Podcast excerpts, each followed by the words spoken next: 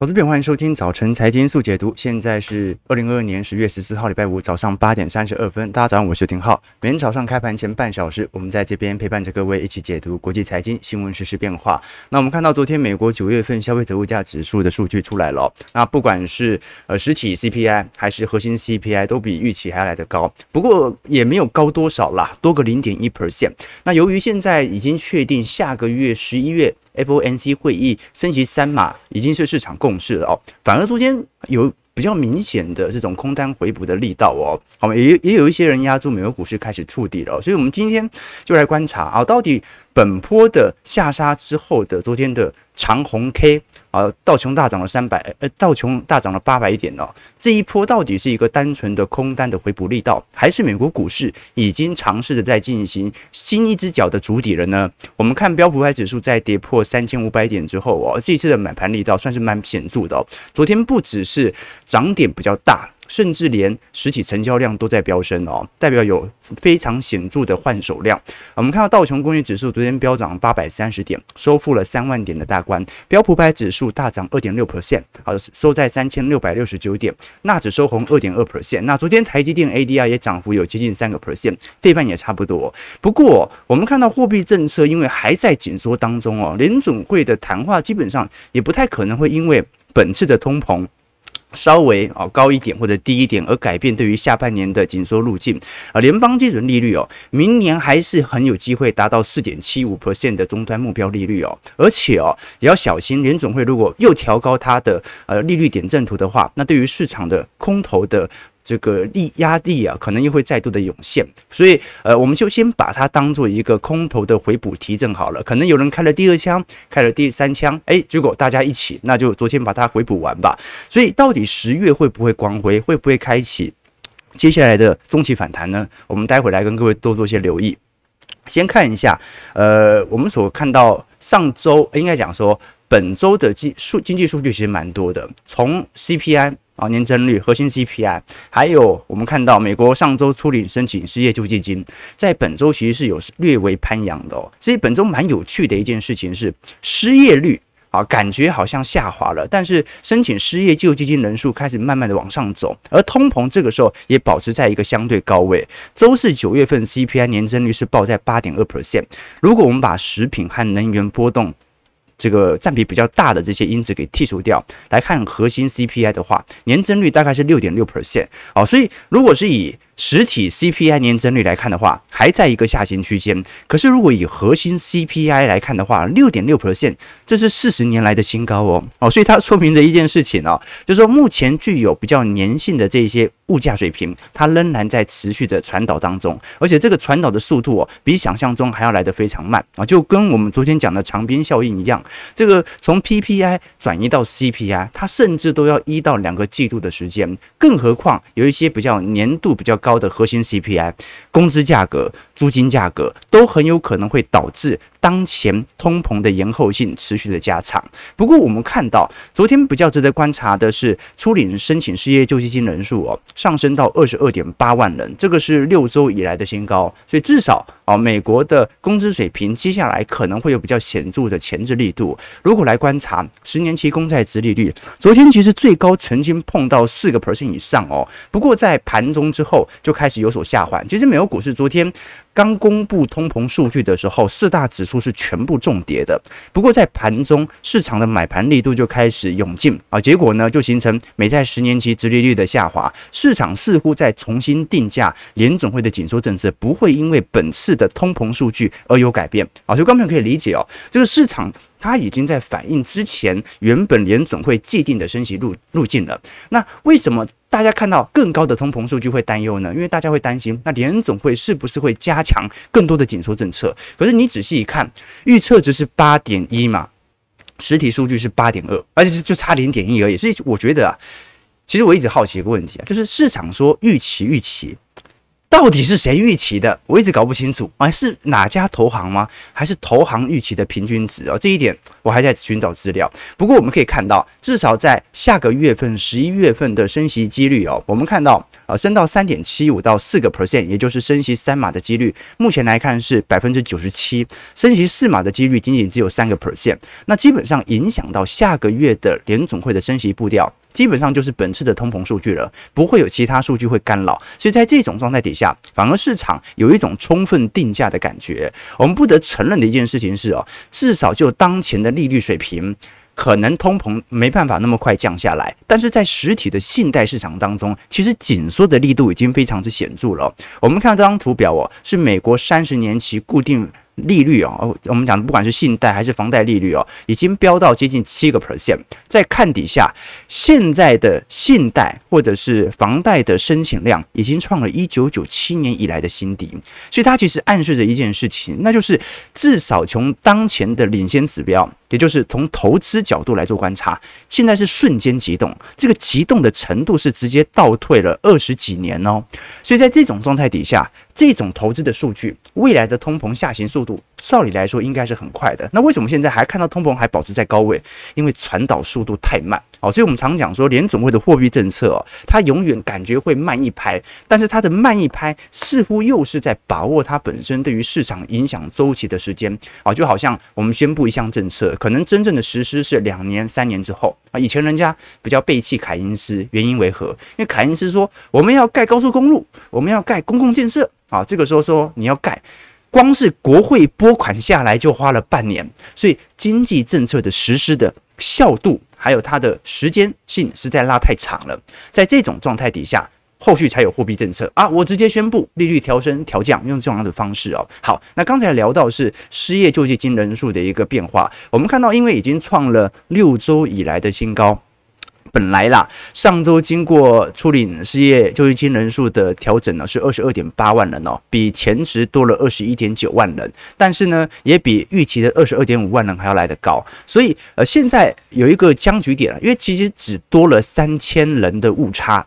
那么有些人认为，那这这是一个失业率感觉即将要上升的迹象，但是有其他的学者认为，这很有可能是因为美国现在在东南部，因为过去几两周受到比较显著的飓风影响嘛，好，那因为有飓风影响，所以可能失业人数稍微有所增加。三千其实还算是在误差值当中啦。我们来观察一下，现在市场当中进行统计调查之后，认为，呃，工作机会现在正在往下掉的比例。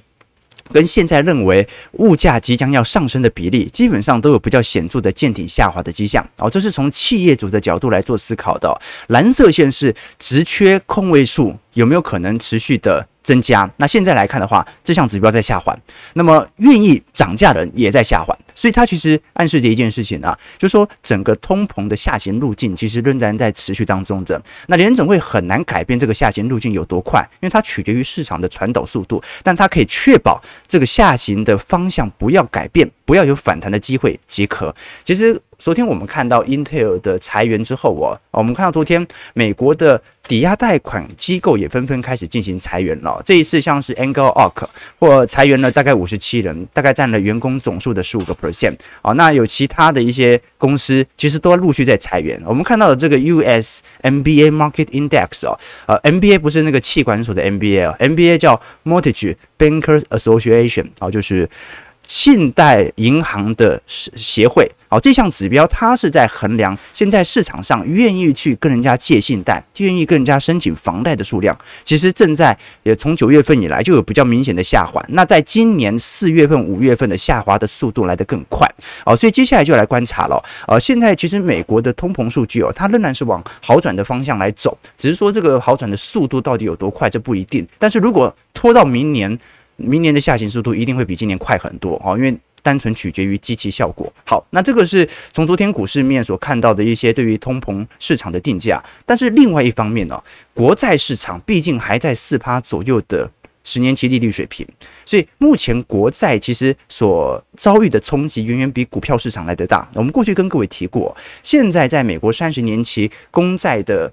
变化，呃，已经跌幅哦，来到接近三成五哦，或或者有一些投资等级债，甚至已经到四成了。那我们看到全球的国债市场陆续的崩盘，谁又会成为下一个接盘侠呢？尤其昨天叶伦特别提到，现在他非常担心美国债券市场会缺乏流动性而崩溃哦，这很有趣哦。上个礼拜他才说美国债是没有问题。啊，市场能够应付当前的缩表行为，结果他在昨天的谈话当中特别提到，美债如果持续导致呃，就形成现在的流动性的僵局的话，那很有可能最后美债价格会突然系统性的崩盘，所以这反而导致了市场上开始做了更多的呃定价。我们看一下 MOVE 指数，这个 MOVE 指数啊，它说的是美国这些。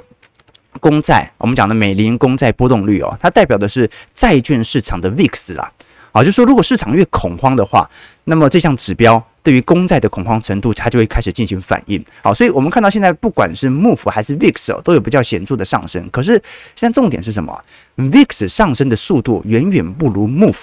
也就是说，今年股市跌很多，但是大家很多人也做了一些避险，而且也不像是二零二零年那种系统性的风险，完全不知道未来会怎么样。所以 VIX 其实还保持在一个相对低位的水平，就大家蛮悲观的，但是也没有到恐慌。但是如果我们观察 MOVE 的话，MOVE 指数已经逼临到二零二零年三月份的水准了，所以观众朋友可以完全理解到当前的美国债券市场。真的有流动性的问题，好，所以接下来就要观察一下了。哦，这个美国政府肯定不会愿意让自己的国债陷入这种僵局啦。没有流动性，就代表着市场上最保本的债券现在没有人要交易哦，没有人要交易哦。这种对于市场上的情绪恐慌的蔓延，这是非常之显著的。那当然了，现在最大的问题就是缩表根本就还没有执行多久。你如果把过去所收归来的债券现在抛出来，也没有几个人在接的话，那缩表的进程接下来要怎么实施呢？难道只能靠升息了吗？好，所以这个是一个非常大的问题。我们接下来要持续来做一些观察。所以有一派的投资学家仍然认为，在明年降息几率或者明年暂缓这个升息，而采取其他海量货币宽松的几率是高的。原因就在于哦，明年最大的问题甚至都不是股市，为什么？因为现在的股市回调，它是来自于紧缩政策，它不是企业内部主动的生产力的进程产生了前置，它不是人类的发展到极致而没办法继续成长，它是因为联总会的紧缩政策而导致它必须有适度的资金转移。但是债券市场不一样，债券市场明年如果有系统性或者流动性风险发生的时候啊，联总会它可能就被迫要采取哦继续的量化宽松的政策来确保当时债券的流动。这个流动性啊，所以我们来看几项指标。这几项指标，我们看到的像是美国政府公债的流动性的一个变化啊，基本上近期有一点好转，但是仍然逼临二零二零年三月份的水准啊。再看其他的美国金融状态指标，这个金融状态它其实主要就是根据流动性以及变现性哦。那现在来看也在持续的上扬当中。那如果是以 J P Morgan 哦，外汇的波动率指数哦，也可以观察到，美国如果债券都有一点问题，那更何况是新兴市场债券哦，所以海外的这些呃债券所形成的恐慌程度，其实不亚于美国国债的哦。包括我们最近看到，英国央行因为已经警告说购债的期限临近了，过去英国央行因为这个。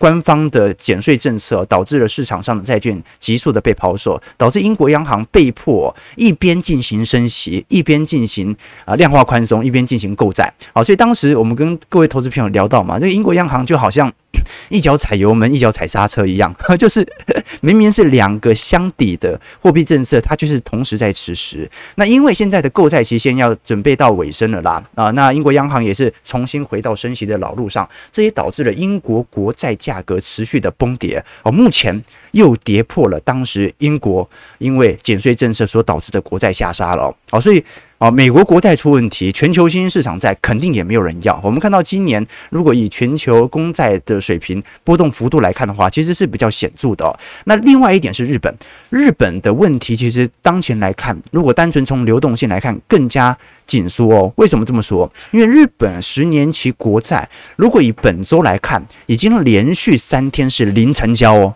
没有人要交易日本这些国债哦。原因为何？因为日本目前哦第一个，这个货币还保持在一个非常强势的贬值格局哦。那另外一点，日本十年期国债殖利率哦，长期它是控制在零点二五 percent 的收益率来控制它的目标上限，它有一个基本的目标值哦。那虽然看起来日本央行呃可能最终还是要放弃我们过去所提到的 YCC 啊，然后就是控制收益率曲线这样的目标，但是现在来看，日本国债已经产生了流动性枯竭，但它的问题远远比其他海外市场来的严重，因为日本。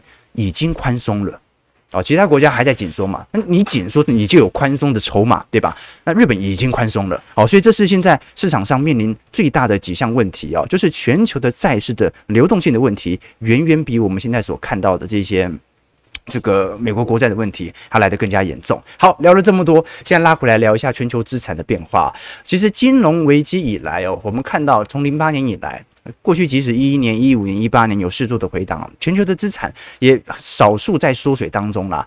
除了今年之外，哦，今年是因为债券市场的崩跌所导致了全球财富的大幅缩水哦。我们举一个台湾人一定听过的基金呐，啊，叫做安联收益成长基金。哦，这个安联是海外非常呃举足轻重的。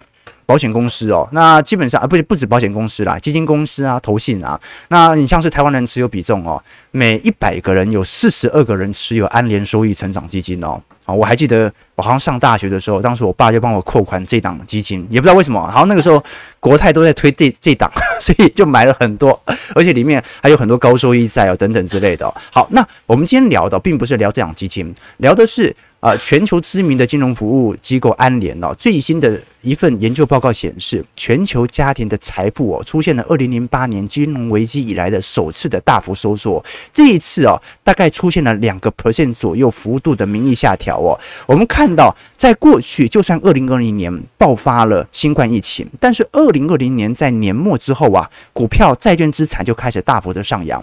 所以基本上，过去一九二零到二一年是美国。在过去个人财富上增长速度最快的三年，但是我们看到上一次一八年是美洲贸易战，主要是来自于年底结算的时候啦，啊，这个误差的一个关系。其实一八年跌幅也不是特别重，但是如果是以二二年来看的话，因为债券价格的走跌，已经是全球私人财富比例下滑来的最为严重的。那另外一点，我们看一下对冲基金，今年的对冲基金也几乎是全军覆没。好，现在亏损幅度来到十个 percent 以上的对冲基金哦，超过了一半哦。光明，我们要知道哦。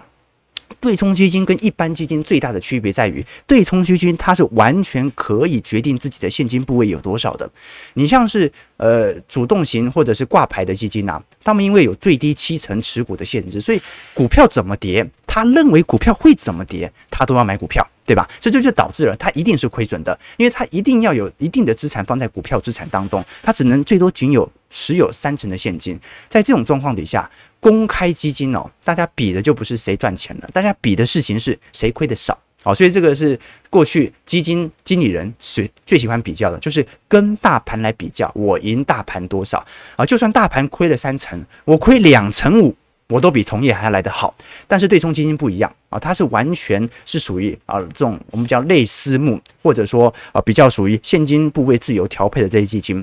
再来讲实体绩效，它更能够可以去避开这种景气的显著下行。不过我们看到哦，今年以来啊这个衰退幅度超过一成以上的，已经高达六成了，包括我们最最常看到的，像是老五环球基金啊、衰退了一成五，然后像是这个呃 D One Capital 哦，衰退两成八，然后像是 Stephen Meadow 的呃管理的基金 Long Pine 哦，它也缩水了四成二。所以我们过去跟各位讲说哦，这个叫做 Hedge Fund，Hedge Fund 叫做呃我们讲避险基金、对冲基金，你会避险就代表着你会用适度的金融选择权和金融期货来帮助你在呃看错议题上的。损失嘛，但是今年的绩效仍然是十分差劲的哦，所以今年是非常特别的一年哦。就是当所有人都认为股票资产的恐惧形成债券市场恐慌的时候，结果六四股债投资者反而迎来了一九二零年以来史上最大的回档幅度啊。今年如果是六四股债投资者来来看的话，衰退幅度是两成七哦哦，是股股票六成，债券四成哦，所以最终结尾哦。这个我们看到整个美国股市当前的情况，真的蛮有趣的啦，哈，这个是呃，美国股市几乎是债券史上崩盘非常值得留意的一年。好，我们看一下美国股市四大指数的表现，道琼工业指数上涨八百二十七点，二点八三 percent，收在三万零三十八点；标普五百指数大涨九十二点，二点六 percent，收在三千六百六十九点；纳指上涨二百三十二点，二点二三 percent，收在一万零六百四十九点；费城半导体指数大涨六十四点，二点九四 percent，收在两千二百六十三点哦。昨天都是爆量长红。那是因为哦，呃，你要打这里顶多就是第一只脚而已哦，所以未来还是有很大的回撤的机会在。那我们就来看一下昨天这种空单回补，它会不会引起十月的光辉，开启新一波的中期反弹，值得大家来多做一些借鉴和观察。其实我们把格局哦放宽一点，来聊一下整个。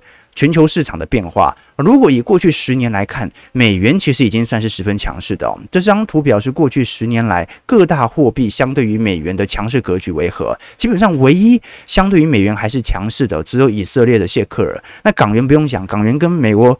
美元挂钩嘛，那再来贬是慢慢变大的是瑞士法郎、台币、人民币、新加坡币、韩元、瑞士克朗、丹麦克朗、欧元、加元哦。那我们看到底下的一些新兴市场国家，智利批索、匈牙利福林、俄罗斯卢布、南非兰特啊、巴西雷亚尔，或者是土耳其里拉、阿根廷批索，这个。贬值幅度都快要接近百分之百了，所以观众可以理解说，今年的新兴市场的概况哦，为什么升息速度来得这么快啊？尤其日元哦，虽然贬值幅度已经来到两成，但在全球的新兴市场当中，它的贬值幅度也不是特别显著的哦，主要还还是来自于经济体的支撑。昨天我们不是看到一条新闻吗？说 INF 哦，预估今年台湾人的人均 GDP 啊，应该去年就已经超过韩国了啦，那今年呢，超过日本了。哎，这是蛮神奇的哦，你很难想象啊，日本这种那么高物价的情况，居然能够被台湾给超越哦。那昨天 INF 所进行的估算哦，是台湾人均 GDP 啊，从三万三千一百四十美元啊，成长到三万五千五百一十美元，首次超越日本，也是二零零三年以来首次超越韩国，成为东亚人均 GDP 最高的经济体。所以非常有趣哦，我就换算了一下啊，你看哦，如果我们以主计处所公布的资讯来做观察，二零二一年台湾人的平均年薪是六十八万了。其实有这么高吗？我也蛮好奇的。好，六十八万，六十五万到六十八万左右，今年是上升到六十八万了。那如果是以日本的平均年收，我们把日本呃全体的年收啦啊，去年是四百零三万日元啊，但是日本通常哦，它在呃课税率上算是蛮高的啦啊，如果是扣除掉两成的税务来看的话，取个三百万好了，换算当前的汇率哦，因为日元贬值很多，其实。差不多哦，差不多。如果换算回来，台币大概也是六十万、七十万左右哦。哦，那我们不用比说一定要数值比日本高哦。你光是呃，差不多都在六十七十万。就算台币好了，台币可能台湾只有六十万，日本是七十万哦。按照当前的物价水平，日本物价水平这么高。哦，那台湾的幸福程度甚至都远远高于日本人哦，哦，所以这是蛮有趣的迹象哦。的确，在过去几年啊，这个日本的经济的走皮哦，它已经成为一种常态化的趋势，这也导致日本央行啊必须持续的进行货币宽松政策来进行经济的拯救哦。但问题是什么？关键我们看到，就算日元进行了高强度的货币宽松，我们还是看到从今年以来，基本上日元的贬值并没办法消除它的贸易赤字哦，就代表着日本其实过过去几个月以来，进口的还是比出口来的多，所以日元可能真的无力回天了。哦，这个是日本当下所面临呃最差的一个经济表现哦。哦，几乎本轮的货币宽松政策对于经济拉抬没有太大的作用。我过去才跟各位投资朋友分享嘛，前两天我看了啊一位日本女星的这个采访哦，哦叫山上优雅，哦她是呃日本的呃。知名的动作女星啊，啊，反正大家知道是谁了。OK，那我看他在专访里面就提到这一点了。他说，照原理来讲哦，日本还是第三大 GDP 的经济体哦，全球哦。那如果是这样的话，日本又是少子化，大量的财富，就算是老人慢慢的走之后，那感觉也会继承到这些子女身上啊。那你有没有发现奇怪一点呢？为什么？因为呃，山上优雅她是女团出身的啊，她以前是。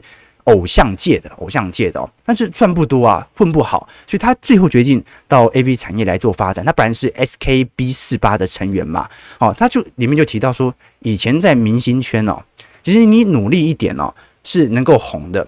就算你不努力啊，有些女生啊，她可能找到一个好老公，她也能够过得非常不错。但是到现在这个位阶，你就会发现很有趣啊，就是为什么日本？各位想一想哦。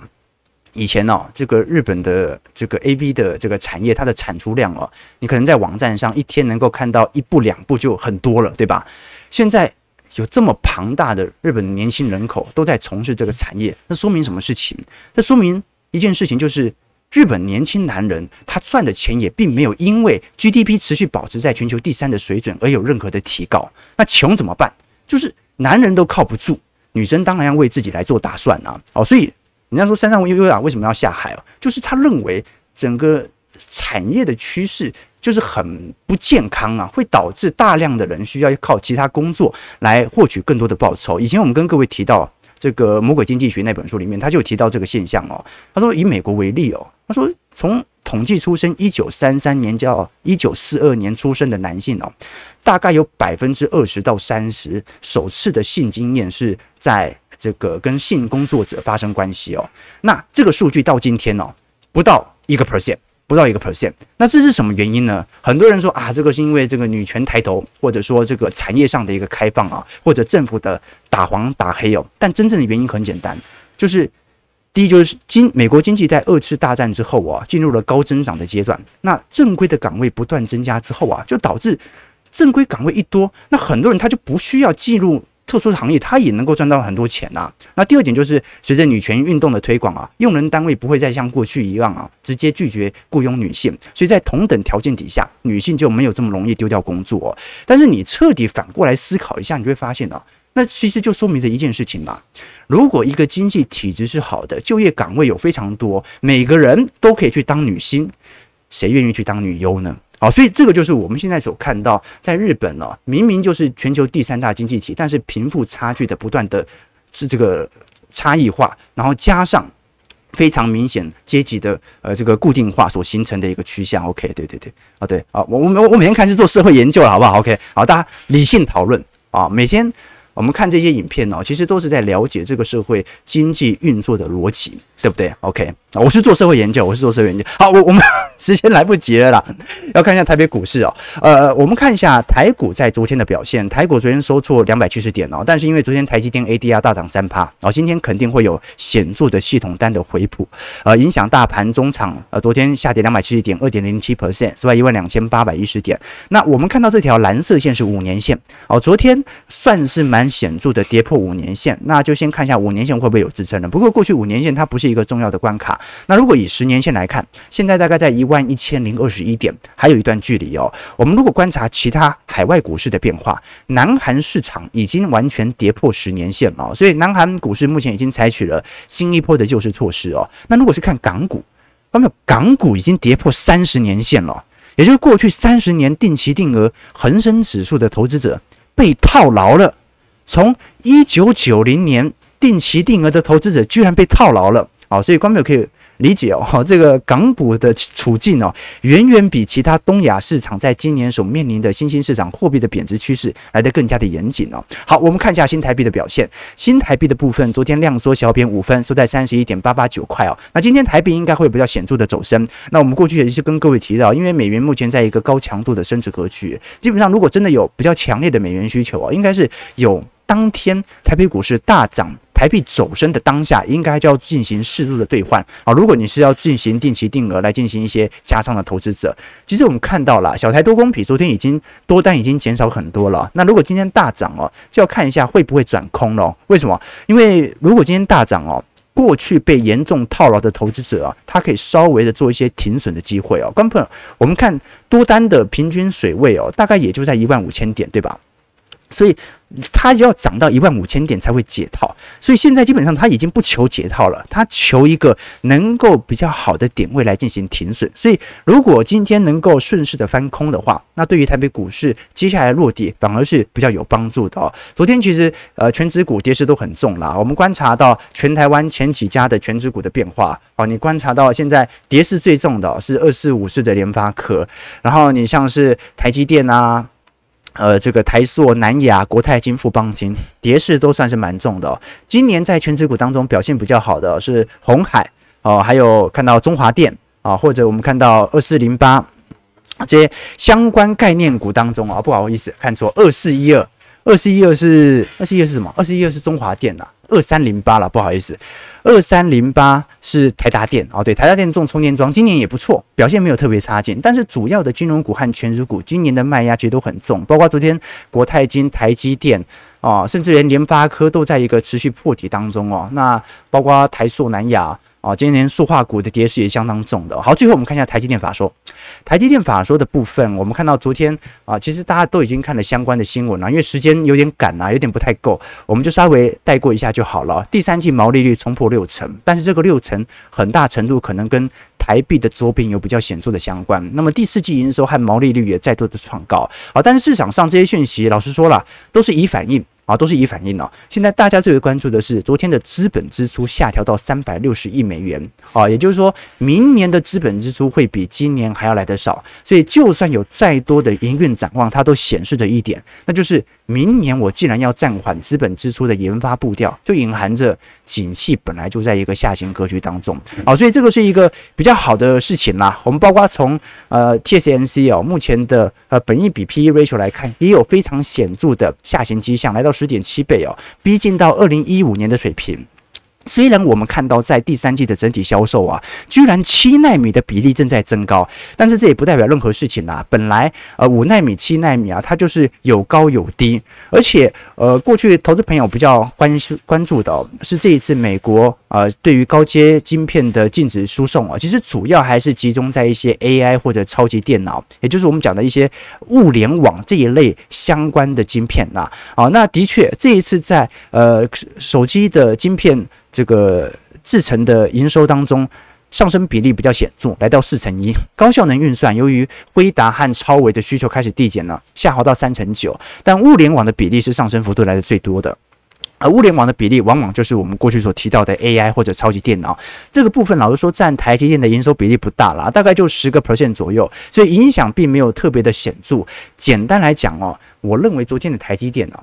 算是把利空给释放啊，算是把利空给释放啊。那你总不可能要他第三季财报多差劲吧？我们这个七八九月份的营收都已经看到了，他第三季不可能太差劲。重点还是来自于未来展望。虽然台积电到目前为止哦，对于未来展望也没有太显著的下调，但是只要资本支出下调，那大概就已经从数据层面已经暗示了一切了嘛。好了，九点零五分，我们看一下投资朋友的几个提问，顺便跟各位做一些交流。台北股市上涨三百二十六点，今天成交量呢也是不大啊，大概。大概是两千出亿，那收在一万三千一百三十六点啊，重新回到万三关卡。OK，这个外资说捡到了，又可以高价卖，没错没错。OK，这个外资要认错了吗？外资有什么好认错的？外资从二零二零年之后就没有买过股票，万二以上他都没买啊，对不对？所以现在回到万二，反而。开始可以延续它过去的成本价，对吧？好，所以没有什么认错的问题哦。然后这个外资在台北股市的系统单的调节，它都是国际资本的流动。OK，台积电暴涨十九块哦，没错，没错，没错。OK，这个月下狼人说交出你的片片，这是为了做研究。哎，没错，没错。我们有时候在奇奇怪怪的地方遇到浩哥啊，什么龙亨啊，什么啊奇怪的地方，我都是在做社会研究。啊，每一次我们在研究这个社会结构的变化的时候啊，都会尝试着从最庶民的角度来思考，为什么这个社会会变成这样的一个情况？就是你你台湾也是啊，观众有没有发现，你只要不是工程师，只要不是做科技业的，几乎完全感受不到本坡经济的繁荣。为什么？这个就是产业落差的一个变化。大部分的薪资水平呢、提高都是集中在科技业啊，台北股市也是嘛，对吧？OK，好像今年。今年金融业就一定这个过得不是特别好，去年分红就很多啊，这个大家都有目共睹啊。今年大家就过得不是特别好。，OK OK，这个浩哥很震惊的说，哎，我们节目是一个震惊的财经节目啊，震惊的财经节目啊啊，九点零六分了，感谢各位参与了，礼拜五来一个大放送。好，至少我们可以肯定，这个礼拜最多就跌到今天，好不好？最多就跌到今天。好，下个礼拜再看看了。感谢各位今天参与，如果喜欢我们节目，记得帮我们订阅、按赞、加分享。我们就下礼拜一早上八点半，早晨财经速解读再相见。祝各位投资朋友开盘顺利，操盘愉快。